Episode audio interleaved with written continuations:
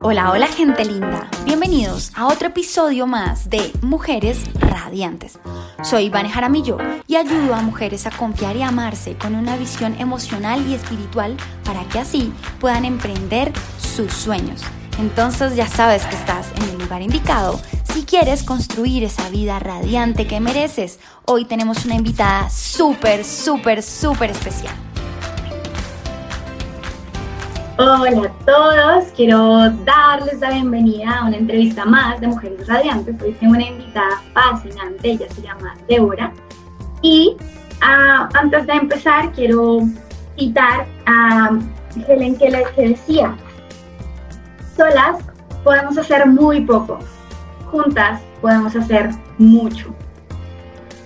Helen Keller, por si no saben, fue la primera mujer sordo-ciega que obtuvo un título universitario peleó por los derechos de personas discapacitadas, pero también promovió el sufragio femenino. Entonces fue una mujer grandiosa, así como Débora, que es de esas mujeres que inspiran a otras para hacer cosas en conjunto, para colaborarnos mutuamente y ser mejores cada día. Entonces, ¿quién es Débora? Les voy a contar un poquito porque además en su página web encuentran una descripción mucho más profunda pero bueno, Débora es española, vive en, España, vive en México, perdón, vive en México. vive en México. Eh, estudió arquitectura de interiores, pero eh, realmente es arquitecta del conocimiento para mujeres al interior de su feminidad, sexualidad y maternidad. Débora es una mujer radiante que desafía y lo da todo. Y la vida la ha llevado a servir y ser pionera en temas de lactancia y maternidad. Entonces quiero citar un fragmento de este libro que me encanta, que se llama Audaz, Productivo y Feliz de Robin Sharma. Y dice algo relacionado a esto del desafío de darlo todo. Los seres humanos están hechos para los desafíos, lo que nos, los que nos depara la vida, profesional y personal tienden a manifestar nuestras grandezas y sacarnos de nuestra complacencia. Los desafíos ensanchan nuestros límites y hacen que no pretendamos controlarlo todo. También nos ayudan a descubrir nuestros mayores dones, nuestras más altas capacidades y nuestro auténtico yo. Así que te propongo los siguientes desafíos para los 30 próximos días. Te desafío que seas un soñador en un mundo con demasiada gente que ha renunciado a defender sus sueños. Te desafío a que seas la, persona más positiva que conozcas en un mundo donde impera el negativismo y donde se considera cool el cinismo. Te desafío a que hagas tres cosas de las que tengas miedo, porque tus miedos son la puerta a una vida mejor y visites aquellos sitios que te producen temor. Te desafío a que hagas ejercicio con frecuencia, sigas una alimentación sana y trates tu cuerpo como un templo. Te desafío a que seas una mejor pareja, un padre más cariñoso y un ser humano más noble. Te desafío a que cada mañana dediques los 60 minutos de una hora santa a reflexionar sobre lo que quieres que represente tu vida y a leer algo profundo e inspirador. Te desafío a que te entregues a la excelencia en una sociedad en la que son demasiados los que aceptan la mediocridad. Te desafío a que seas luz en un planeta donde hay demasiada oscuridad y que hagas cada día buenas obras aunque no se te reconozcan. Cuando leo esto pienso en la mayoría de cosas que transmite Deborah con su trabajo. Y cuando lees un poco de ella y de lo que hace, se me viene a la mente esta frase de la doctora Joyce Brothers que decía, confía en tus intuiciones. Por lo general, tus intuiciones se basan en hechos que están archivados justo debajo del nivel consciente. Esa columnista y escritora me hace pensar en Deborah. ¿Por qué? Pues porque Deborah es de esas mujeres que han hecho de su vida todo lo que el inconsciente le pide, todo a raíz de la intención y de la intuición de ser semilla para otras. Entonces, por eso, he construido una biografía basada en las preguntas que le envié y se las voy a leer porque sé que les va a gustar. Y la van a conocer mucho más. Débora es madre de dos niñas y acompaña a mujeres a sentirse plenas, seguras y confiadas en el camino de la maternidad aunque lleva más de seis años rodeada de bebés, lo que más le gusta son las mamás. Responsable y perseverante son sus dos cualidades más grandes. Es reconocida por su espíritu trabajador, curioso y apasionado. Si pudiera y tuviera más tiempo, viajaría más. Admira profundamente a sus hijas y su marido. Por eso, su temor más grande es que alguien le haga daño, un daño terrible a sus hijas. Hay dos palabras que la representan, seguro y apropiado. Y si pudiera regresar a este planeta sería su gato. La cualidad que más aprecia en un hombre es el optimismo, en una mujer la flexibilidad y en el ser humano la resiliencia. Expresa que la belleza es la manifestación de la, de la naturaleza por sí misma. Por eso cree que el ser humano necesita conectarse y así creer más en sí mismo y creer y confiar y tener fe. Y es así como desea para las generaciones venideras que sepan encontrar el placer de una forma más sencilla. Y cuando tenga la sabiduría de las abuelas, mirará hacia atrás y pensará, he vivido mi vida a tope. Bien, ¿cómo te sientes? Wow, me has puesto, o sea, estoy como, bueno, antes de nada, muchas gracias por, wow, menuda presentación, Vane, gracias, gracias por invitarme, gracias por este regalo. Llevo con los pelitos erizados rato y es como, y bueno, hasta me están saliendo como lagrimitas. Muchísimas gracias, Vane, qué cosa más bonita. Esto mucho amor, ¿sabes qué? Pienso que mm, el como esa semilla que dejas cuando alguien te puede hacer una biografía en vida, porque no sabes, el día que te vas, de pronto alguien escribe cosas de ti, pero nunca sabe lo que pensabas de verdad o lo que sentías. Entonces que alguien te honre en eso, creo que es, creo que es de verdad un regalo que, que podemos hacer a otros. No sé cuántas vaya a ser, pero me encanta poder, poder honrar la existencia de otra persona reconociendo lo que es y lo que siente yo, según yo venía a una entrevista contigo y lo que ha sido es un regalo mañanero. Bien, entonces empezamos súper bien. Empezamos súper bien, claro que sí, Vani, gracias. Y aparte de la, precioso lo que has leído y, y, los desafíos, estaba aquí apuntando los desafíos que proponías en los próximos 30 días y yo acepto varios de tus desafíos. sí, no, está divino porque además creo que tú eh, honras muchos de ellos. Cuando yo te leo, cuando te veo, y, bueno, no les he contado mucho, pero yo conocí a Débora hace muy poquito, muy poquito, muy poquito, y me siento mucha afinidad con lo que manifiesta y cómo lleva con tanta dulzura la enseñanza de ser mamá, de lactar, del proceso de la maternidad, de gestar, de lo que ocurre después de, yo tenía muchas oportunidades de tener clases con mujeres, con bebés. Recuerdo mucho el año pasado que llegó una, una, una mujer fascinante también, francesa, aquí a Colombia, su esposo es colombiano, entonces ella le hablaba a su niño en francés, tal, llegó a la clase, me decía, no, no, lo quiero, es terrible, es un, es un, o sea, es una sensación de, de, de, no puedo, no, no doy abasto, ¿no? Era como esta especie de depresión postparto que ocurre mucho, como que no logras aceptar la situación en la que estás, en fin. Hicimos un trabajo muy bonito de, de yoga mamá y bebé. Y entonces cuando te leo y cuando veo todo lo que haces, em, me siento con mucha afinidad y recordando justo ese momento tan bonito, porque después de que tuvimos, no sé, quizás tres meses, cuatro meses de clases semanales seguidas, ella me decía, no sabes lo que me hiciste lograr de tener una conexión con mi hijo porque no sentía una conexión con él. Sentía que estábamos desconectados porque yo no quería estar ahí. Y justamente creo que eso y muchas cosas más probablemente haces con otras mujeres, con cientos de mujeres más. Entonces quiero que nos cuentes un poquito de eso antes de entrar en el tema así fuerte del desafío que implica ser eh, mamá, empresaria, etcétera, etcétera.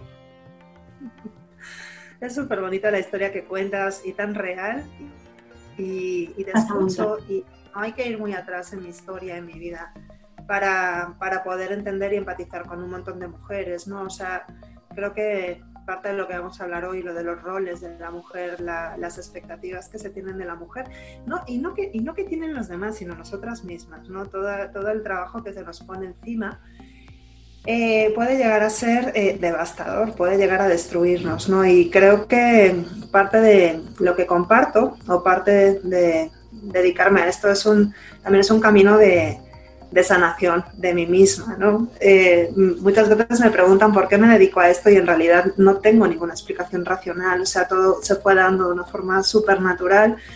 En, en, el activismo interno que tengo, porque yo me considero una persona activista en el sentido de, de, de, que me gusta hablar de esas cosas, de esos tabúes, de esas cosas que no están políticamente correctas. Y mi forma de hablar creo que es creo que es bastante sutil, o sea, no es como muy agresiva ni nada, sino todo lo contrario, es como desde el amor, desde la comprensión. Y en los últimos años me he dado cuenta, he investigado, he estudiado mucho, he tenido la oportunidad de escuchar a tantas mujeres y, la solución es muy fácil, es como, haz lo que te nazca, ¿no? O sea, conéctate con el placer, eh, dejemos ya de, de, intentar ser esas mujeres que se supone que compramos, nos compramos que debemos ser, ¿no? Seamos más animales, más intuitivas, más más, desde lo que sale de dentro. Y bueno, también es cierto que mm, estamos muy desconectados del cuerpo, ¿no? Y en el cuerpo, como me decía la semana pasada una muy vieja amiga, una amiga de, la escuela que, recuperamos amistad recientemente, me decía, realmente quién habita en el cuerpo, en el cuerpo habita el alma, entonces eh, para escuchar a tu alma tienes que bajar al cuerpo, tienes que sentir las sensaciones, las percepciones, las las emociones, ¿no? Y somos una, una estamos en un, mundo, en un momento de nuestra civilización donde hacemos todo lo posible por no sentir, por no entender, por no sabemos, no sabemos diferenciar, y tú como profesora de yoga lo tienes que saber, no sabemos diferenciar la molestia de un músculo, de la molestia de un hueso, de la de un, de la, de la piel, o sea, tenemos muchísimo miedo, ponemos, ponemos todo nuestro ser, todo nuestro cuerpo en manos de un médico, que no tengo nada en contra de los médicos, pero también no, sé si acabo de ser súper amiga de ellos y es como toda la sabiduría la tenemos dentro, todo lo que necesitamos está dentro, no, hay nada que ir a buscar fuera, no hay nada que, que ponerse para ser mejor, ¿no? O sea, creo que... O que tomarse, porque justo esto que dices de la medicina pasa, como que em, no me quiero adelantar, pero sé que vamos a tocar ese tema ahorita y es, o sea, yo tuve una ausencia de menstruación dos años y yo iba al médico y me decía es normal. Y cuando empecé a entender mi cuerpo y a sanar y etcétera, pues como que no, no, no, no es normal, doctor. O sea, o sea, yo los respeto, obviamente han estudiado un montón de tiempo, pero justamente por creer en la normalidad es que nos hemos olvidado conectar con nuestra respiración, con lo que realmente expresa nuestro cuerpo físico cuando tenemos cierta situación o cierta cadena de pensamientos o emociones, ¿cierto? Exactamente, tienes toda la razón. Creo que los médicos saben mucho de enfermedades, saben mucho de funciona el cuerpo mecánicamente, ¿no? Desde un punto de vista físico. Pero sabe muy poco de emociones, sabe muy poco de experiencia, sabe muy poco de dónde viene. O sea, es súper importante escuchar la historia de las personas para poder hacer algo, ¿no? Entonces, creo que la historia, quién nos define, quiénes son nuestros padres, a dónde queremos ir, nuestros sueños, nuestras experiencias, eso define mucho más y es mucho más importante a la hora de evaluar una enfermedad o una, o, una salud, porque no, no evaluamos la salud, a veces deberíamos de buscar ese enfoque, enfoque distinto Em, y siento que la medicina está cojeando ¿no? en, estos, en estos tiempos. En, algunos ámbitos, en algunos círculos está cojeando. Desde luego yo soy de las que vivo en esos círculos donde considero que la medicina cojea. no todo el mundo está de acuerdo conmigo, por supuesto, pero bueno, sí digo, tiene razón que la medicina también tiene sus puntos débiles, sus zonas oscuras y también cojea, como todo lo demás. ¿no? claro. Mi mamá tiene una frase, yo no sé si es de mi mamá, pero ella dice, los médicos también se mueren, los médicos también se enferman. Entonces, supuesto, pues, los médicos también fuman y te dicen que... Exacto, exacto. Me acuerdo, mi mamá me cuenta porque mi mamá fumó mucho tiempo y, hubo un momento que el médico, o sea, entró al consultorio con hedor a cigarrillo, ¿no? Con un tinto en la mano y le dice, después de la consulta le dice, mi señora tiene que dejar de fumar, dejar de tomar tinto. Y entonces ya sale como, pero ¿por qué me dice eso si el tipo estaba fumando y tomando tinto? Exactamente. A veces es mucho mejor, creo que es más fácil o es más empático, puedes ayudar más a las personas cuando te comparten su historia, sus descubrimientos. Al final un guía, un maestro es justo eso, ha encontrado una verdad y te la comparte, no te acompaña a que tú encuentres tu verdad. Entonces creo que es importantísimo ese concepto de acompañar a los demás a que cada uno encuentre su verdad. Yo desde luego a mí me funciona ir por aquí, pero eso no quiere decir que te vaya a funcionar a ti o le vaya a funcionar al otro. Yo tampoco me puedo enfadar si tú no quieres venir por el mismo camino que yo. Entonces creo que es importante compartir el camino, decir, oye, mira, yo fui por aquí y mira todo lo que conseguí, ¿no? O me siento mejor o me siento más en paz. Pero si no vibra contigo, pues no vibra contigo, ¿no? O sea, sería como, ok, ¿cuál sería tu camino? Por lo menos escuchar la historia del otro. Del otro. Escuchar la historia del otro creo que puede ser algo muy sanador. Así es. Y eso es lo que has venido haciendo, que justamente ahí viene mi pregunta, bueno, ¿y cómo haces? O sea, ¿cómo haces tú para lidiar con todo eso y dar lo mejor de ti en, pues, en distintos ámbitos? Porque además de hacer eh, esta labor tan linda en acompañamiento a mujeres, también sé que eres empresaria, pero además eres madre, pero además eres esposa, pero además haces cosas en Instagram y además haces lives y, además tienes entrevistas. Entonces, cuéntanos cómo haces con todo eso. Pues mira, lo creo, creo que lo verdaderamente importante, y esto es una frase que también puede venir en mi contra, y es que uno tiene tiempo para lo que quiere.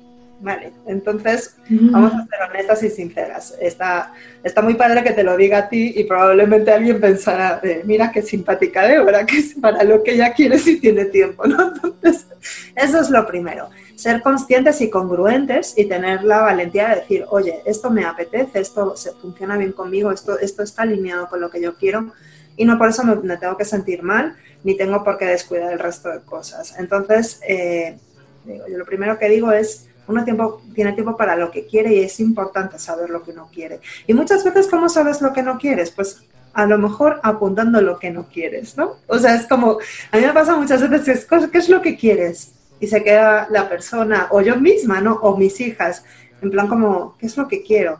Ok, si no sabes qué es lo que quieres, ¿qué es lo que no quieres? Vale, entonces, con el que no quieres encuentras todo esto.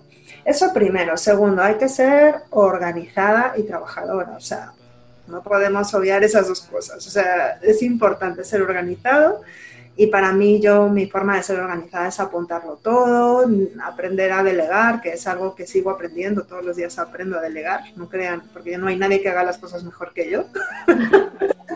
Sí, eso, no es lo que yo, eso es lo que yo opino, no quiero decir que sea una realidad, pero eso es lo que yo opino, que nadie hace las cosas mejor que yo.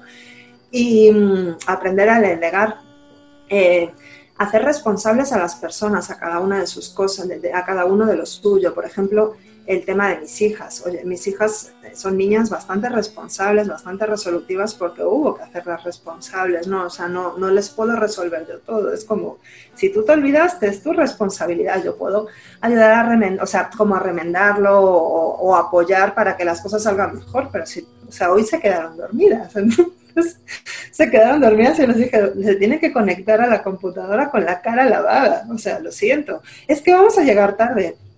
Tú, tú has decidido que quieres poner una alarma porque te gusta más, te pareces, te sientes más mayor poniendo una alarma que que te despertemos papá y yo, pues me refiero pues a hacerlos responsables también sin regañar, regañarles, permitiéndoles que también se equivoquen. Las personas nos equivocamos, yo me equivoco mucho. Entonces, también reconocer que a veces no podemos o que nos equivocamos, creo que es algo, algo que nos quita muchísimo peso, mucha culpa y nos da más posibilidades. ¿Y qué más, qué más hago para, para poder con todo? Pues trabajar mucho, no ver la televisión, a veces no quedar tanto con, personas, o sea, estar como bastante centrada también en lo que tengo que hacer. Me gusta mucho lo que hago. Entonces, cuando una cosa, cuando lo que haces te gusta, es muy fácil hacerlo también. Y creo que hasta el trabajo que menos me gusta siempre busco ese, ese desafío que planteabas del positivismo siempre hay algo detrás, siempre hay algo positivo detrás de cualquier cosa. Entonces hay cosas que no me gustan de mi trabajo, hay cosas que me traen cosas no tan agradables, pero siempre hay algo positivo, ¿no? Y el positivo puede ser el sueldo, puede ser eh, algunos beneficios, puede ser, no sé, tener el control sobre las cosas, que a mí me gusta mucho tener control. Eh, no sé, puede ser, siempre hay cosas positivas detrás de lo que haces. Entonces, creo que es importante sacar esa lista de cosas positivas en aquello que no te agrada tanto. Súper, me encanta. Entonces, resumámoslo. Tener una lista, anotarlo todo, trabajar muy fuerte, siempre ser positivos, hacer lo que nos gusta. ¿Qué más se me escapa? Ser congruente, creo que ser congruente es algo muy importante, es algo, es algo que a mí me ha ayudado mucho en los últimos años, aprender a ser congruente, aprender a decir lo que quiero y también lo que no quiero, o sea, es como dejar de decir sí, pero no, no por sí. O sea, ser como buscar pues sí, para quedar bien, pero queriendo decir no. Sí, creo que es mucho más fácil. Creo que es creo que una, una verdad que haga daño en un momento eh, es una buena amistad, ¿no? o sea, no sé, yo como española en, España, en, Europa, las cosas son mucho más rígidas y pues aquí en Latinoamérica todo es muy flexible, ¿no? Es como ahorita, al ratito, mañana, ¿no? Entonces, encontrar un balance entre te dije a las dos en punto y a las dos en punto es, y si no me voy, y también el, pues el ahorita mexicano, de que puede ser a las dos y diez o dentro de cuatro días. creo, que, creo que ambas culturas me han ayudado mucho a tener unos cimientos, este, o sea, tener unos cimientos, pero al mismo tiempo ser flexible, así como los árboles, como los árboles. Eh, hay uno, algunos árboles, no sé, como el bambú, ¿no? que está súper bien enterrado, pero que tiene la capacidad de, de moverse, sí. Creo que es importante. Eso, eso, eso da muchísimo discernimiento y muchísima congruencia a tu forma de ser, a tu vida. Súper. Bueno, entonces entrando así como en la profundidad de las cosas. Me gustaría que, me contaras cuál crees tú que es el mayor reto al que se enfrentan las mujeres en la actualidad. O sea, no sé si es clara la pregunta o tengo que adentrar un poco. Mm, es una pregunta muy amplia. creo que no hay una respuesta correcta para ella. Pero en temas, digamos, de feminidad o de maternidad, de acuerdo a las mujeres con las que tienes más vínculo, más contacto, a las que ayudas más? ¿Cuál crees que es ese reto más grande que se están enfrentando? Pues sin duda alguna, el, yo diría que la base de todo es la desconexión, la desconexión con la esencia, con lo que realmente necesitamos. Eh, no quiero echarle la culpa a la cultura ni a la sociedad, pero bueno, sí tenemos que irnos un poquito atrás y darnos cuenta de que la postura de la mujer siempre ha sido fastidiada, ¿no? hoy en día tengo mis, mis teorías de qué fue lo que pasó, ¿no? Pero eh, sí la mujer ha estado bastante mutilada a lo largo de los, de los últimos siglos, los años. Entonces eh, entra en el mercado laboral y quiere demostrar, tenemos esa obligación de demostrar que podemos con todo. Y claro, ahí empieza creo que el conflicto, ¿no? El poder, por ejemplo, en el tema de la maternidad, el poder atender al bebé o a tu hijo y al mismo tiempo seguir teniendo una vida social o laboral eh, activa, cosa bastante incompatible. O sea, así lo voy a decir, es incompatible. ¿Te dedicas a los hijos o al trabajo? Cosas como información en este mundo de, en, este mundo de medios de información en el que vivimos actualmente, hay tanta información desinforma, ¿no? Hay muchos prejuicios, hay muchos temas culturales. Eh,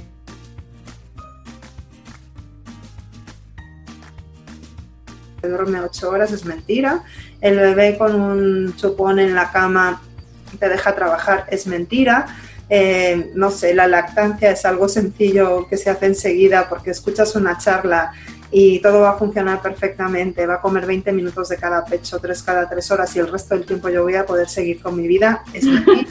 Entonces, creo que todo esto son cosas, son, son ideas que nos hemos creído en base a la ciencia, este mundo que necesita todo por evidencias y, explicaciones científicas, y son incompatibles con toda esta parte animal, básica, instintiva, llámale como quieras. O sea, es como, a mí me encanta decir en todos los cursos, es como cuando explico la teoría del parto o la teoría de la maternidad o la teoría de lo que sea, es como, bueno, te voy a sacar la geometría aplicada, es decir, el plano exacto matemático con acotaciones y todo, Em, de las hojas de un árbol y es como, a ver, ninguna hoja del árbol es igual, o sea, son todas iguales, pero no se puede sacar la geometría aplicada de las hojas de un árbol, no se puede sacar la ciencia exacta de la naturaleza. Y pues somos animales, somos naturales, somos parte de la naturaleza y creo que tiene que haber un pequeño margen entre lo que son las matemáticas exactas,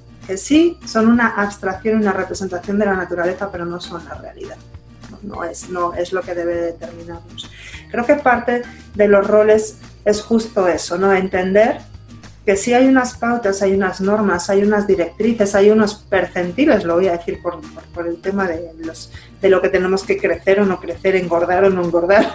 o sea, sí hay, uno, hay, unas, hay unas líneas que marcan pues donde se mete, donde, donde está prácticamente la mayoría de, de, los humanos, pero, eso, pero salir de la línea no significa que no seas humano, o sea, simple y sencillamente es que te sales de la normalidad, ¿no? Y, y es, es, fastidiado, ¿no? Estar fuera de esos límites y sentirte extraño y diferente. Creo que no sabemos, no nos educan para, estar en este lado de la línea, ¿no? Entonces, creo que la maternidad, creo que parte de la feminidad, creo que intentar ser femenina, estar conectada con tu feminidad, trabajar, ser madre, que las cosas funcionen, ser exitosa también, en encima tener un cuerpo perfecto, porque tienes que estar visiblemente guapa y hacer ejercicio y tener una piel, no sé, con 40 años de 18 y nada de... O sea, es como, es imposible es imposible. Eso, no, eso, eso, es, eso es uno más uno igual a dos, pero... Sí, es como yo siempre les digo a todas mis consultantes, en fin, les digo una cosa a la vez. es que no se puede hacer todo. O sea, por más de que uno lo intente, ¿no? Entonces, ahora soy la que está entrevistando y más tarde seré la que hace el almuerzo, etcétera. O sea, en cada instante eres quien te toca y haces una cosita a la vez. Y es importante reconocer que somos polifacéticos. Las mujeres somos, tenemos muchísimas capacidades, tenemos la, posibilidad de cambiar el chip, ¿no? Como tú dices, de cambiar de rol cada X tiempo, pero es como o aprender, o aprender que, que podemos, o sea, es como, no somos, vamos a decirlo así, no somos perfectos en nada, vamos a irnos a, las calificaciones, a las notas de una escuela. No sacamos 10 en todo, pero aprobamos todo fácilmente. Entonces creo que en este mundo donde la cultura, la filosofía es especializarte y hacerte el mejor, el papel de la mujer es, complicado, ¿no? Porque necesita, la mujer tiene que ser eh, eh, suficiente, aceptable en, en, un montón de puntos y ahí es imposible especializarte. Entonces creo que, el conflicto está ahí, entender que si sacamos todos siete o unos cinco y unos ocho, somos igual de válidas que si sacamos un 10 en una cosa nada más. Es verdad, me encanta. Y si te acuerdas de mi papá, que cuando estaba en la universidad iba perdiendo como dos materias porque no me gustaban. Y entonces mi papá se queda mirándome y me dice, ¿y qué necesitas para pasar? Yo no sé, como un trabajo y ya pues haz el trabajo. El diploma no dice que te sacaste cinco en todo, el diploma dice que eres profesional. Claro. Y, creo que es, es, una de esas lecciones lindas que, que, a muchos se nos han olvidado, porque, uy, esto que, que dices está genial, ¿no? Es como, no, no, tienes que hacerlo todo perfecto, sino bien. Bien y ya, cumple. Resolver, que cumpla para ti, ¿no? O sea, no tienes que tener la casa perfecta, ni tienes que tenerlo todo súper limpio, ni todo súper ordenado, pero tiene que funcionar a ti. Y para ser ordenada o para ser em, organizada también necesitas tener unas bases, no, no, la organización no viene de la nada. Uno no aprende a ser limpio así porque así, organizado así porque sí, aprende Mira, yo les voy a contar algo de mi mamá, eh, que, es que es, una tontería, pero es que me parece sublime. Ella, mi mamá siempre ha tenido sobrepeso tremendo, ¿no? Y entonces como que todo le da pereza y todo le cuesta físicamente. Me cuesta entenderlo, pero, pero bueno, he tenido algunos ramalazos físicos de decir, ay, pobre, se siente así, qué horror, ¿no? Entonces, claro, el tema es que para ella... Eh, la dificultad que eh, enfrenta algunas cosas de la vida la, obliga a ser más eficiente. Me voy a contar una tontería, pero me acuerdo cuando mi hija mayor tenía, no sé, nueve meses de un año así, la llevaba en la sillita hacia la tienda. Teníamos una tienda muy cerca de nuestra casa y había dos lados en la calle, podías ir por el lado izquierdo de la calle o por el lado del derecho, ¿no? Y lo lógico es que quedaba todo más cerca por este lado, mi casa estaba así y ibas así ya directo. Y mi mamá cruzaba la calle, iba por este lado y yo regañándola, pero ¿por qué das más vuelta? No sé qué me decía mi madre. Hija, déjame, porque claro, eh, en este lado hay tres calles y yo tengo que bajar la silla y volver a subirla y la silla y volver a subirla tres veces y a mí me cuesta. En cambio, si cruzo una vez, este lado es liso y ya no tengo que hacer, y ya no tengo que bajar y subir. Y me dije, claro, a mí es que la silla de la niña, o sea, como, que se me dificulta. Y en aquel momento, lógicamente, me medio reí de ella pensando, pero esta mujer, claro, desde la ignorancia de, de ser joven, de sentirte a gusto, de tener pues un peso sensato, pero hoy miro atrás y pienso, justo esa inteligencia natural que te sale de dentro, o sea, que de verdad no es, no es nada que, que, necesites tener ninguna carrera de ingeniería ni ningún doctorado, es como cómo te puedes hacer la vida más fácil, ¿no? En función a quién eres, a tus circunstancias. Y creo que eso es una eso es un reto que no nos ponemos, es un desafío que no nos ponemos. ¿Cómo podemos hacernos nuestra vida más fácil. Cuando conseguimos encontrar, llegar a las cosas de forma más fácil, es más fácil hacer más cosas, es más fácil tener más roles, es más fácil sacar mejores notas en más materias. Entonces, creo que es importante hacerse la vida fácil. Es verdad, tienes toda la razón, me encanta. Me encanta. Bueno, hay algo que de estos temas que me encanta y que sé que tú puedes ayudarnos a tener mayor claridad y es bueno, las mujeres tenemos un serio asunto con, nuestra menstruación, o sea, llega la, luna y entonces es, a veces toca como calladitos, otras veces entonces tienes que seguir con tu rutina diaria, aunque por dentro te estés muriendo, o están los cólicos terribles, o es que te pones en pausa por una semana y media y la vida no te da y no, no das pie con bola, o sea, es tenaz entonces tú como desde tu percepción y desde el trabajo que has venido haciendo tantos años con mujeres, ¿cómo lo ves? ¿Qué sugieres? ¿Qué, ¿Y qué sientes que deberíamos em, resignificar, etcétera? Wow, es una pregunta apasionante, por lo menos a mí me apasiona. Lo primero, reconocer que somos cíclicas y que somos cambiantes, ¿no? Y que tenemos, vamos a decirlo así, cuatro fases o dos fases o algo, que a ver, naturalmente, fisiológicamente, científicamente, todo, lo mires por donde lo, por donde lo mires, eh, segregamos diferentes hormonas a lo largo del ciclo menstrual y las hormonas eh, afectan directamente al estado de ánimo, a las emociones. Vamos, hormonas y estado de ánimo son las dos caras de la misma moneda. Entonces, si segregamos distintas cantidades y distintas hormonas en 28 días, por decir un, un ciclo así estándar, eh, es normal que no vamos a ser la misma nunca. Entonces, lo primero que tenemos que aceptar es que no somos la misma en 28 días. Hay momentos en los que estamos muy felices y hay momentos en los que estamos más tristes. Y estas hormonas y estas emociones nos hacen eficientes en algunas cosas y deficientes en otras. Entonces, creo que lo importante es aceptar que somos cíclicas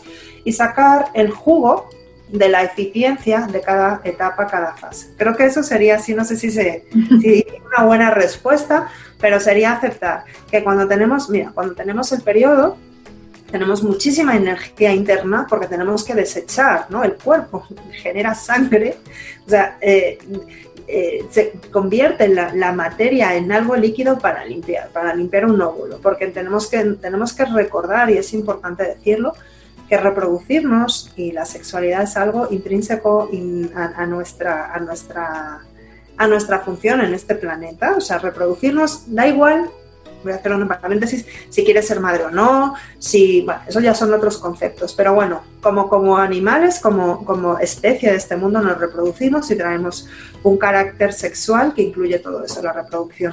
Y pues eso afecta completamente en todo el ciclo menstrual. Entonces, volviendo al tema de la, menstruación, tenemos muchísima energía porque tenemos mucho que depurar. Entonces, tenemos dos opciones. Podemos, esa energía es interna, ¿vale? Podemos agarrar esa energía para limpiar y, y darle al cuerpo el tiempo de descanso que necesita, ¿vale? Y ahí nos alineamos con quien somos.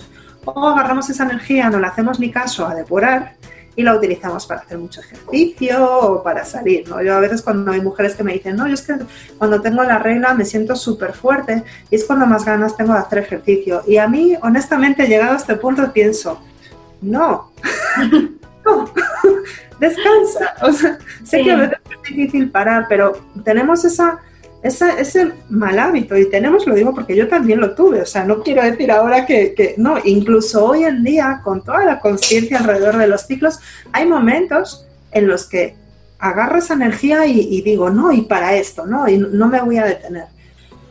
Eh, así como sucede esto, así suceden distintas eh, fases en, en, el ciclo, también cuando estamos ovulando, en, más o menos a los 15 días, más o menos, de, que se ha ido la menstruación, también es el momento culmen para, pues para, estás fértil, ¿no? Para, para generar una vida y es el momento también donde te sientes más sociable, más extrovertida, más contenta, más guapa, más, tienes más ganas de salir y puedes aprovechar toda esa energía no para hacer un bebé, pero sí para eh, tener una reunión con tu jefe o hablar con unas amigas o a lo mejor también es el momento perfecto para decirle a alguien eh, que le tienes que decir algo que te cuesta o que, o que no puedes, decírselo en esa etapa de ovulación, porque somos muchísimo más empáticas. Las hormonas que estamos segregando y las emociones hacen que seamos mucho más comunicativas, extrovertidas y empáticas. Y es mejor decir las cosas en este momento que en el momento a lo mejor premenstrual, donde no donde no, nada sale bien, nada. No, es el momento donde te sientes amargada, triste, piensas que tu vida es una porquería. Y lo importante también es entender que esto pasa. O sea, esta semana yo estoy premenstrual y es que estoy como, ah, gracias por la presentación de la entrevista que me subió el ánimo.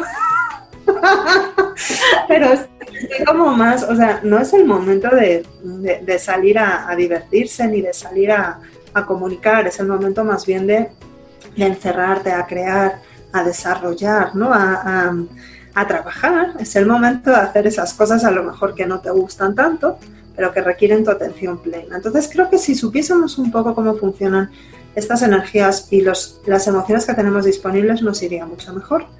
Y, bueno, y sí es cierto que la sociedad, el patriarcado y el machismo y todo lo como le quieras llamar, nos ha, nos ha mutilado mucho, ¿no? Es como esa mujer premenstrual, es esa mujer que realmente dice lo que quiere y lo que no quiere. Entonces a la sociedad no le gusta escuchar que tú no quieres. Tienes que poner la sonrisita y decir, no, sí, Juana, y es como, no, yo hoy no tengo ganas. Hay que aprovechar también esta fase para, para analizar y sacar aquello que no me gusta, porque lo que no me gusta no me va a gustar nunca. Lo que pasa que en este momento es donde tengo la valentía, la fortaleza y el discernimiento de ver que no me gusta. Entonces creo que también, a lo mejor no es el momento de comunicarlo, pero sí es el momento de verlo. Así es, me encanta. Porque además, o sea, todo, todo lo que dices me gusta mucho y me siento muy conectada. De hecho, tiene mucho sentido. Para mí era una lucha constante cuando llegaba mi menstruación. Yo decía como, pero no quiero, no quiero hacer nada, pero igual me toca y me forzaba y era peor. Y desde que, bueno, desde que trabajo tanto desde casa y soy profesora de yoga, etcétera, me he permitido reconocer que tengo que parar. Y son dos o tres días que pues hago todo más lento, que duermo mucho más, que pues que si hago cosas las hago como sentada en la cama, que sí, como que pues mi cuerpo me está diciendo que haga las cosas despacio. Y justo es lo que hablábamos al inicio de, de la entrevista, como necesitamos conectarnos más y escuchar más lo que, lo que nuestro cuerpo nos está manifestando.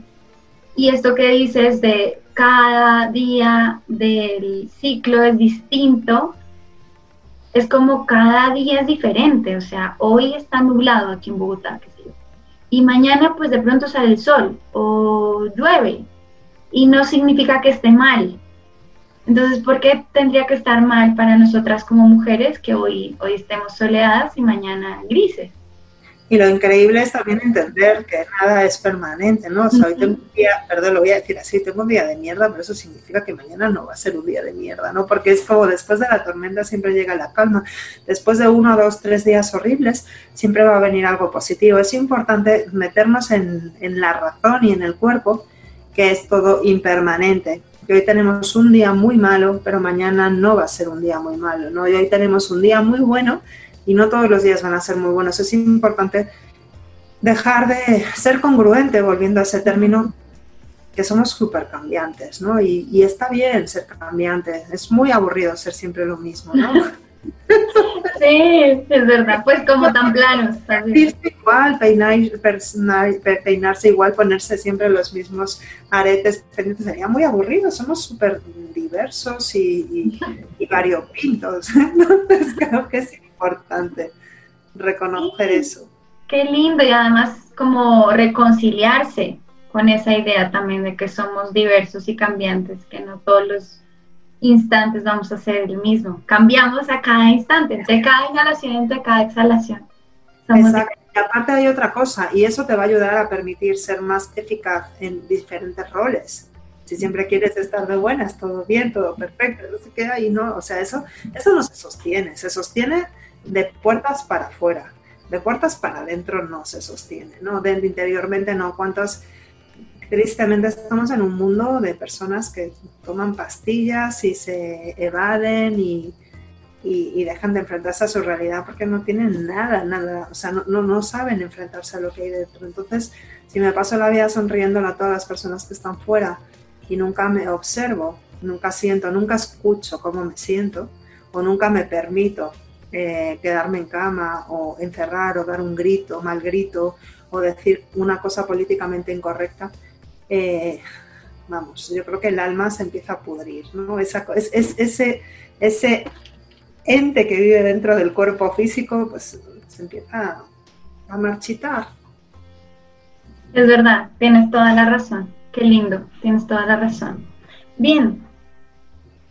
Y mm, para, para entrar ahí como en temas un poco más etéreos, cuéntanos cómo ¿Cómo son tus días? Entonces, más, más que tus días, digamos que yo lo que siempre recomiendo en, dentro de mis programas, dentro de mis entrenamientos, dentro de mis sesiones, a todo el mundo, es que es vital tener una rutina, una rutina radiante en las mañanas, o sea, que garantice, no tiene que ser 10 horas, ¿no? En esto, o sea, estoy exagerando, pero pues 3 horas o 2 horas a veces es demasiado para una persona, pero esa rutina que hace que tus días, digamos, garanticen estar más en calma o más enfocados o más claros, ¿sí?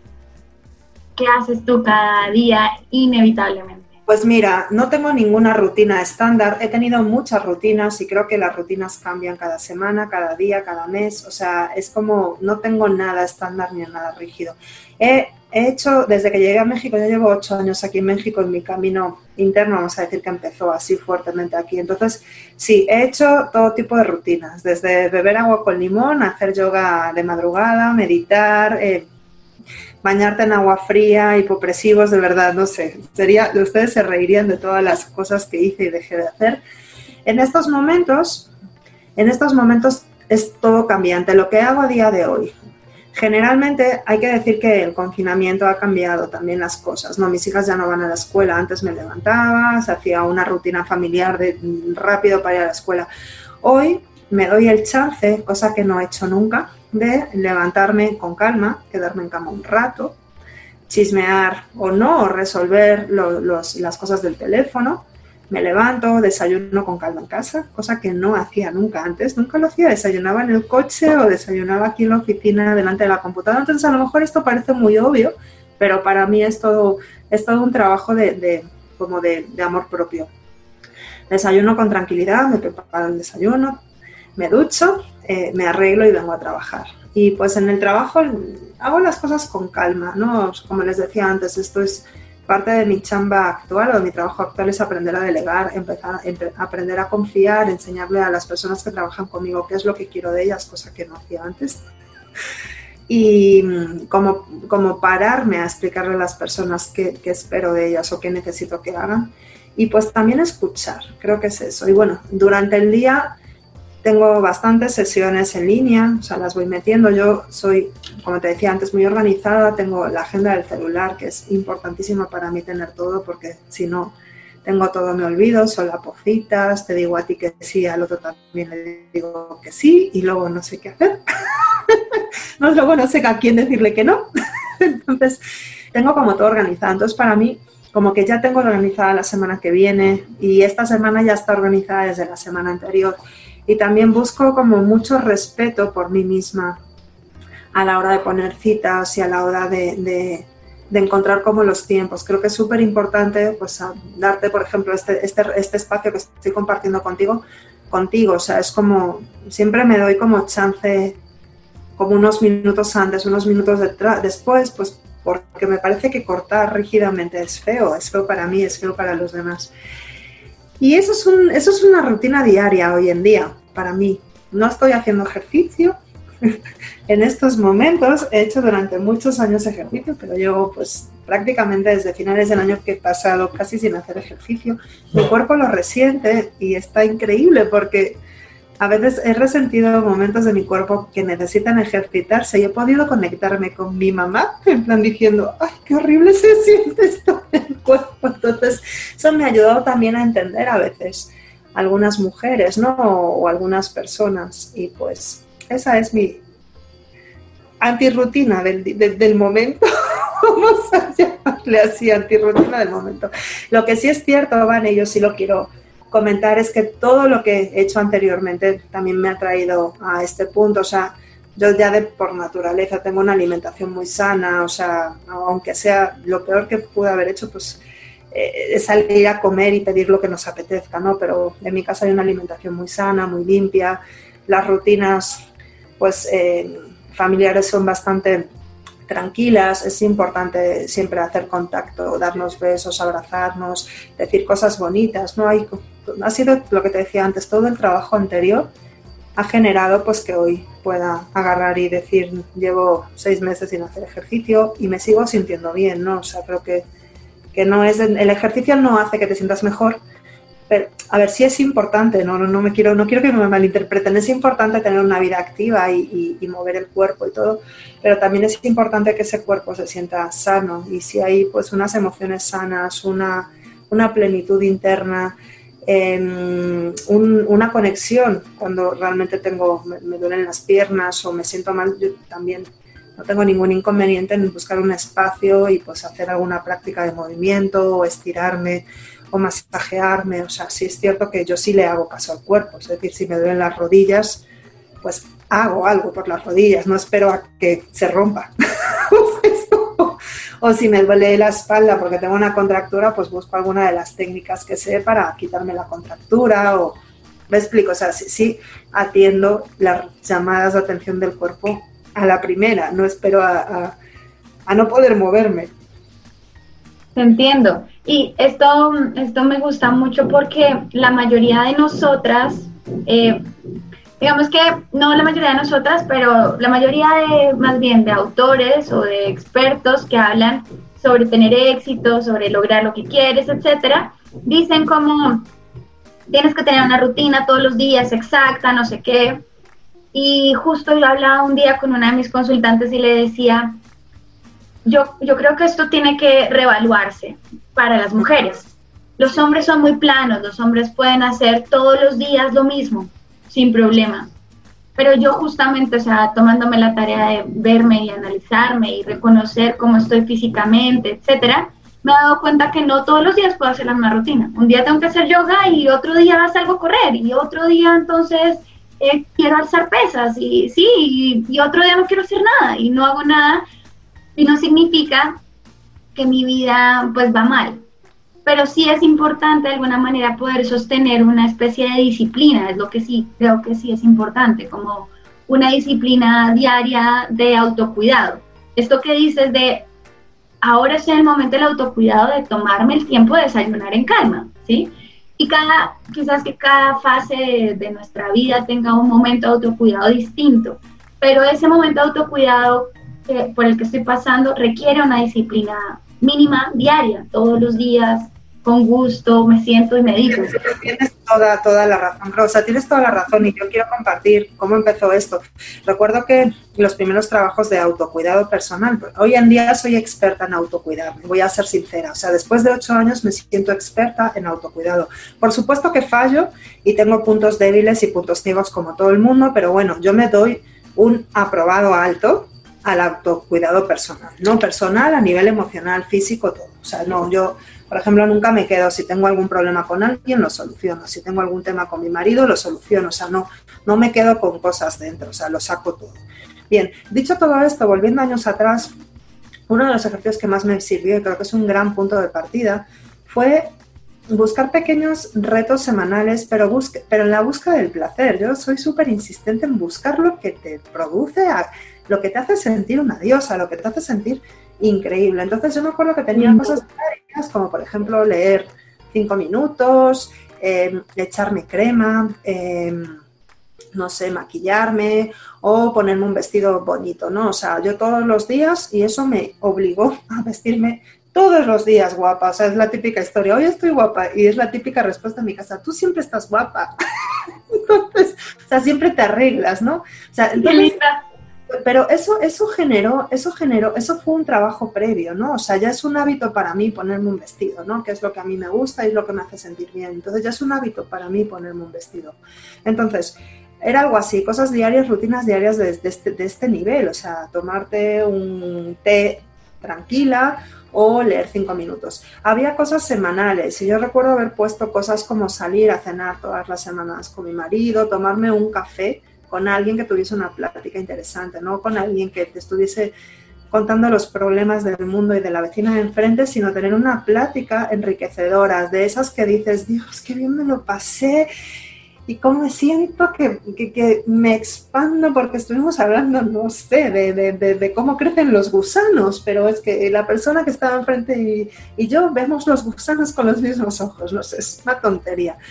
Y había cosas mensuales. Para mí viviendo en Ciudad de México es importante conectarme con la naturaleza, salir de esta ciudad ¿no? y ver, respirar aire puro. Entonces todas las semanas salíamos, todos los meses salíamos al menos un día, un fin de semana a, desconectarnos. Y creo que eso se ha convertido prácticamente todo lo que te estoy contando a día de hoy son parte de mi vida, ya no son mi rutina, sino que ya son mi vida. por eso comento que llegan momentos, llegan momentos en la vida donde sí hay, como tú bien decías, hay rutinas estrictas y hay momentos en la vida que es, es momento de romper esas rutinas y es cuando te das cuenta que, esas, que parte de esas rutinas, las que verdaderamente son tuyas, se convierten en tu vida, ya no son rutinas, ya son, ya son tu vida. Y creo que eso es un momento increíble de, la mujer, del, ser humano. Sí es, ¿sabes? esto es algo que, que se ha convertido en mi enseñanza del programa Vida Radiante, justamente es eso. Yo les digo a las chicas casi siempre, tienes que empezar por cositas pequeñitas, ¿sí? Diarias, que tarde que temprano se van a convertir en tu rutina de la vida y eso va a hacer que tu vida realmente se vea radiante. Pero si no haces pequeños cambiecitos diarios, pues tu vida no va a generar una transformación a largo plazo. Y justamente eso es lo que más nos cuesta porque no estamos acostumbrados a la disciplina de, porque lo que hemos aprendido en la escuela, en todos lados, es que tienes que tener a alguien que te diga hazlo, hazlo, hazlo, hazlo, hazlo, hazlo, hazlo. Pero justamente cuando te das cuenta que tú eres la persona más importante en el mundo y te dedicas tiempo para ser y cuidarte como la persona más importante en el mundo, ya no necesitas a alguien que te esté diciendo hazlo porque tú misma lo haces por ti. Y ya luego sí se convierte en, pues, en tu hábito de vida, en tu rutina de vida sin tener que ser una obligación o algo forzado. Y es que aparte cuando las cosas son obligaciones y no, no las disfrutas, o sea, en realidad esta vida, yo creo que la felicidad está en esa búsqueda del placer, en esa búsqueda de autocuidado, de quererte, de amarte. Creo que es importante reconocerte quién eres, aceptarte, ser congruente y, y, precisamente cuando, cuando aceptas tus luces y tus sombras, repito, cuando aceptas tus sombras, creo que en ese momento es cuando empiezas a brillar, cuando aceptas que, que por tu cuerpo pasan emociones tan terribles como la envidia, los celos, el odio, el miedo, creo que cuando los reconoces, los ves a la cara y son igual de válidos que, mm, la alegría, la felicidad. Eh, es más, sinceramente les voy a decir una cosa, hay más emociones negativas que positivas descritas, que es increíble, ¿no? Pero cuando realmente empiezas a, a entender que todo eso son incomodidades y que son oportunidades de crecimiento, de cambio, de búsqueda y lo aceptas. O sea, es como todos en el mundo somos envidiosos porque todos somos humanos, pero ¿a dónde te lleva esa envidia? ¿A quedarte quieta o a moverte? ¿No? porque creo que la emoción es la misma, pero respondemos de distintas maneras. Y si tú buscas el placer, el placer desde el punto de vista de, te digo, de autocuidado, de autoaceptación, de, de hacerte las cosas fáciles, de reconocer lo que te gusta, también de, reconocer lo que no te gusta y desecharlo, creo que es muchísimo más fácil entender que esa persona te está produciendo una sensación y eso te va a hacer moverte de tu zona de confort. Y cuando te mueves de tu zona de confort, cuando agarras todos esos desafíos que nos planteabas al principio, es cuando, es cuando, cuando te vas a ver radiante, porque, porque dejas de tenerte miedo, dejas de fingir quién no eres. Entonces creo que el secreto, y hay muchas maneras de llegar aquí, ¿no? Pueden ser cosas como, también tengo que ser sincera, o sea, he tenido maestros y y terapias y, trabajos personales muy duros. O sea, yo me he deshecho mil veces. he odiado mil veces a muchas personas. O recuerdo a determinadas formaciones de decir, pero, ay Dios mío, o sea, ¿cómo aguanté eso? ¿no? Y miro atrás y pienso, gracias a eso estoy aquí, ¿no? Porque reconozco que no quiero volver a, a sentirme, no quiero que me vuelvan a palear, no me quiero apalear de esta manera. Yo decido y elijo respetarme a mí misma. es como, como el coronavirus, ¿no? O sea, es una situación delicada para todos, pero también trae cosas muy positivas, ¿no? Entonces también observemos las bendiciones que nos ha traído esta, esta terrible situación, que para mí no es nada terrible, pero bueno, te explico. Entonces creo que es importante agarrar ese desafío de positivismo, ¿no? Y, y, enfrentarte a tus miedos, tomando tus palabras y tus desafíos. Me encanta, sí, así es. Cuando nos, cuando nos disponemos a verdad a, deshacernos, como lo dices, ¿no? Me deshago por dentro para poder que en medio de que me deshago salga la luz. Ahí en ese momento que hago eso, estoy eligiéndome por encima de todo. Y al elegirme por encima de todo, todo se va resolviendo. Y todo se va haciendo fácil, alegre, dichoso, en calma. bueno, entonces, para cerrar, me encantaría que nos hicieras un par de recomendaciones de libros o películas, no sé, que quizás quisieras que, mm, que en la comunidad de mujeres radiantes que te están viendo, que te están escuchando, dijeran, bueno, eh, ¿cómo hago yo para atravesar todo eso que dice Débora? ¿Cómo hago para de verdad reconciliarme con mi feminidad? ¿O cómo hago para eh, de, verdad familiarizarme con mi, con mi menstruación o con mi maternidad? Bueno, no sé ya tú tienes ahí la misión.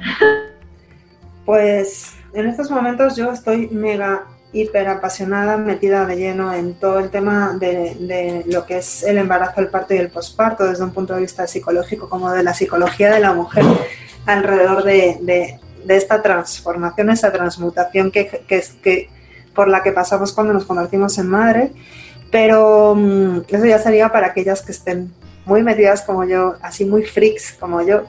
Cosas, libros que me han ayudado, quiero volver atrás. La verdad es que yo sí soy una ferviente lectora, soy una persona que a lo largo de mi vida he leído mucho, no muchas novelas, ni muchos bestsellers, ni nada de esto, pero sí le, como, como libros, como ensayos, libros de autoayuda.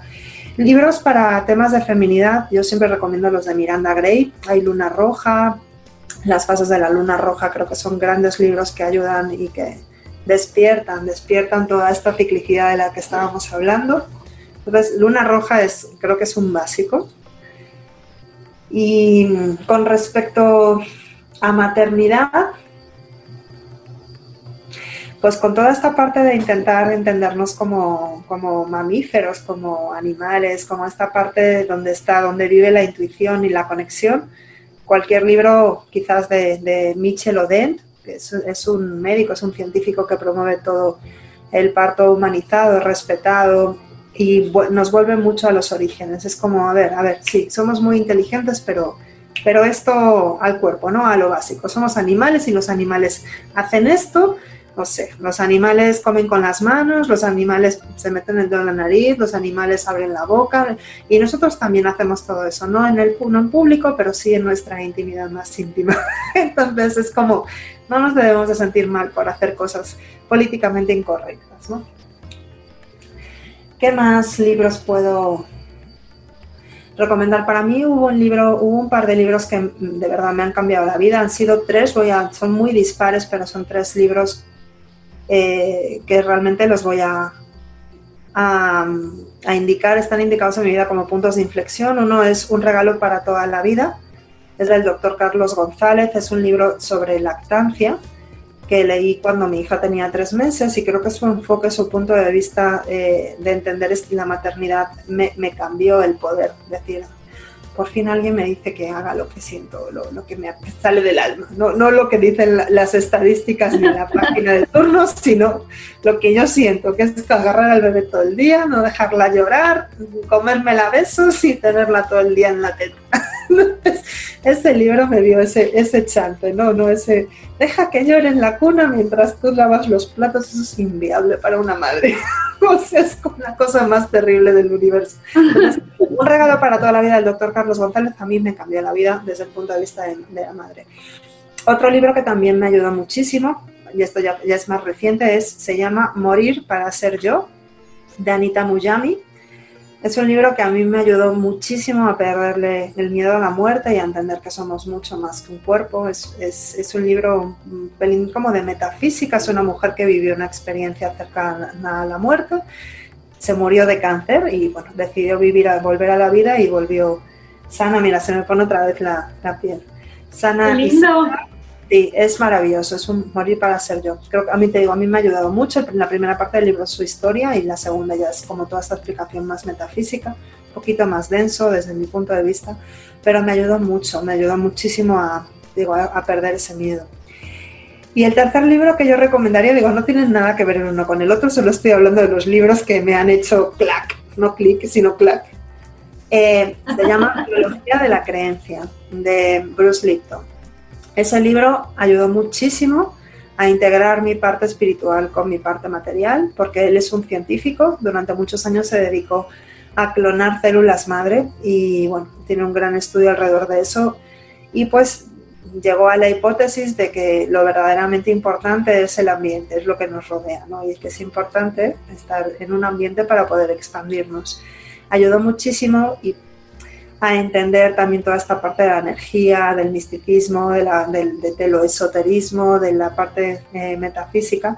Y gracias a ese libro también llegué a un proceso que se llama Psyche, que tengo que ser sincera, eh, ha sido la guinda del pastel en mi proceso personal y gracias a Psyche no necesito rutinas ni necesito un montón de cosas, es un proceso que hago a nivel personal y que comparto a nivel profesional y este libro me llevó a este, a este, a este sistema, a este proceso. No es una terapia, pero bueno, es algo que a mí, vamos, me ha, me ha traído hasta aquí, sin duda. Sin Psyche yo no sería la persona que soy. Me ha dado una paz, una tranquilidad, una fe, una conexión brutal con, con el universo.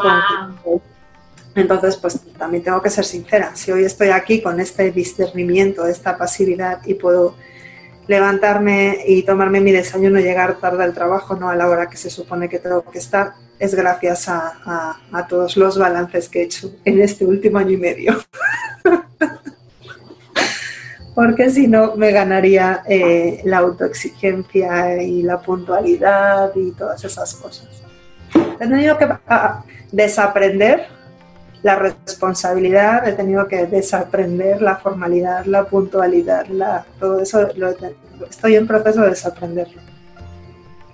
Creo que todas las experiencias que llegan a nuestra vida son justamente para eso, para desaprender y convertirnos en mejores personas.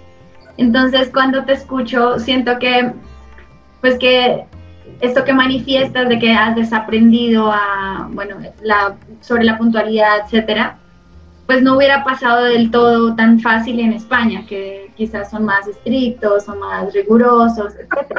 Entonces justamente estar en México se vuelve como esa experiencia que te lleva a desaprender eso. Es lo mejor que me ha pasado la vida, tener unas estructuras europeas bien sólidas y llegar aquí a fluir y a flexibilizarme con, los movimientos de tierra y, los ahoritas.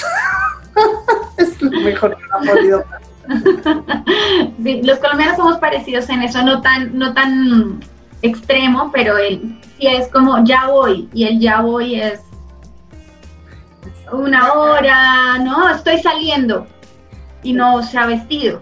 ¿no? Ya, ya casi llegó y apenas, apenas está saliendo de la casa. Pasa mucho, pasa mucho, aquí en Colombia pasa mucho también. Entonces sí, los latinos igual tendemos a ser como así.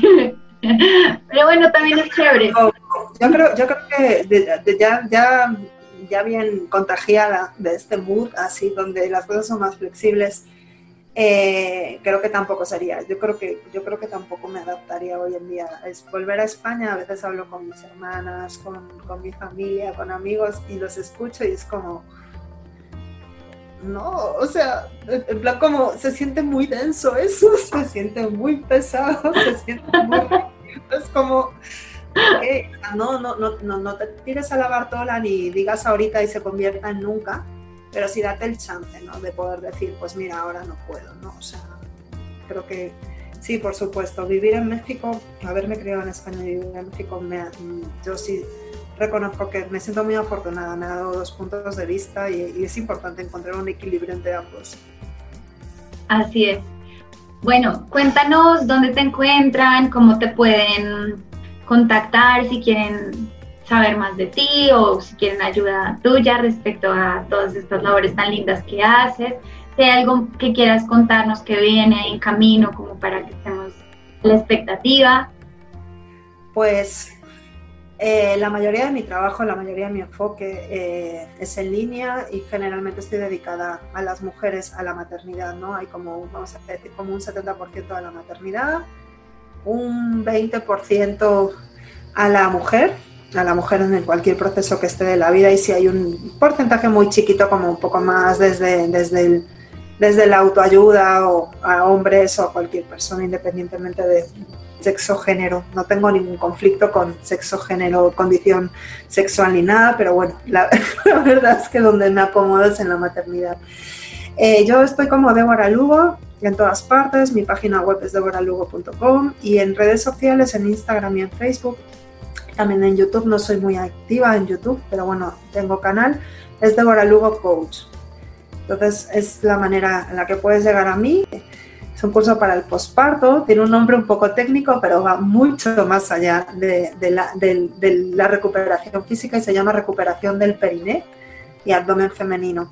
Sí tiene un nombre técnico, si hay una búsqueda, por supuesto, sobre el tema, sobre el cuerpo después del parto, pero también hay una exploración a todo lo que he compartido durante esta hora, o sea, búsqueda de, del placer, de encontrarse, de lo que me funciona.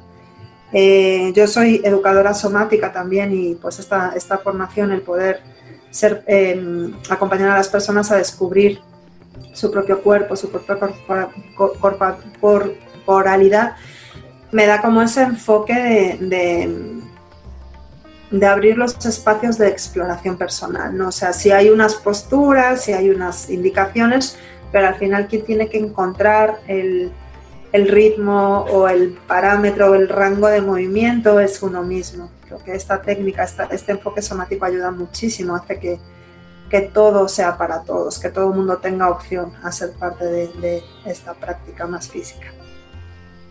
Qué lindo. Bueno, me encanta. Sé que todo va a salir maravilloso. Estoy muy, muy, muy, muy, muy agradecida de tenerte aquí, de haberte escuchado, de todo lo que nos compartiste, de tu generosidad, de tu sabiduría, de tu tiempo. Y para cerrar quisiera que nos dieras alguna frase o palabra o comentario así inspirador que se lleven las chicas o las personas que nos vean y nos escuchen. Wow, no tengo nada preparado, no sé. Lo que me viene a la cabeza es algo así como hacerse la vida fácil y buscar el placer. La, la palabra placer está un pelín prostituida porque siempre vamos a llevar como a la parte sexual, así medio corvosa y lastiva, pero no, justo es como que me hace sentir bien, ¿no? O sea, me hace sentir bien un masaje, me hace sentir bien que alguien me diga algo bonito, me hace sentir bien tomar un café y tener una rica plática, o sea, es como buscar aquellas cosas que realmente me conecten con, no sé, que, cuando terminas digas, wow, mereció la pena, ¿no? creo que, que, darnos esos espacios. Creo que es importante empezar a sumar estos espacios en, en cada uno, incluso si ese momento de placer es comer un chocolate. Disfrutárselo al máximo. Disculpa. Sí, exacto, exacto. Empezar a cultivar el placer para empezar a sacarnos las culpas, las autoexigencias, las responsabilidades que están de más y que realmente nos sobran. Súper, qué lindo. Muchas gracias, muchas gracias, muchas, muchas, muchas gracias. Estaríamos, estaremos pendientes de todo lo que viene y de todo lo que haces. Mm, bueno, ya tienen toda la información. Gracias, por, dejarme ser parte de tu programa radiante y, gracias por la invitación y por este espacio tan agradable. Pues con mucho gusto. Bueno, entonces ya saben lo que tienen que hacer. Pueden ver esta entrevista en YouTube o pueden escucharla en, en mi podcast Detrás de una vida radiante en Spotify, iTunes y Deezer. ¿Vale? Nos vemos pronto. Excelente. Gracias, gracias, gracias, gracias por habernos regalado una hora escuchándonos en esta entrevista que estuvo fascinante. Sé que te la gozaste tanto como nosotras y ya sabes lo que tienes que hacer. Si te gustó, cuéntanos, déjanos un comentario, compártelo, compártelo en tus redes sociales, etiquétanos y además, pues puedes visitar nuestro nuestra entrevista también en YouTube quedó grabada. Si quieres vernos las caritas como nos reímos durante la entrevista y nos divertimos, pues eres bienvenida, bienvenido para hacerlo. Recuerda suscribirte, recuerda compartir y por supuesto, si tienes alguna pregunta, duda, sugerencia, escribirme a vaneresponde.com. vaneresponde.com. Te envío un abrazo gigantesco, gigantesco, gigantesco y gracias por estar aquí. Gracias por escucharnos en este episodio de Mujeres Radiantes.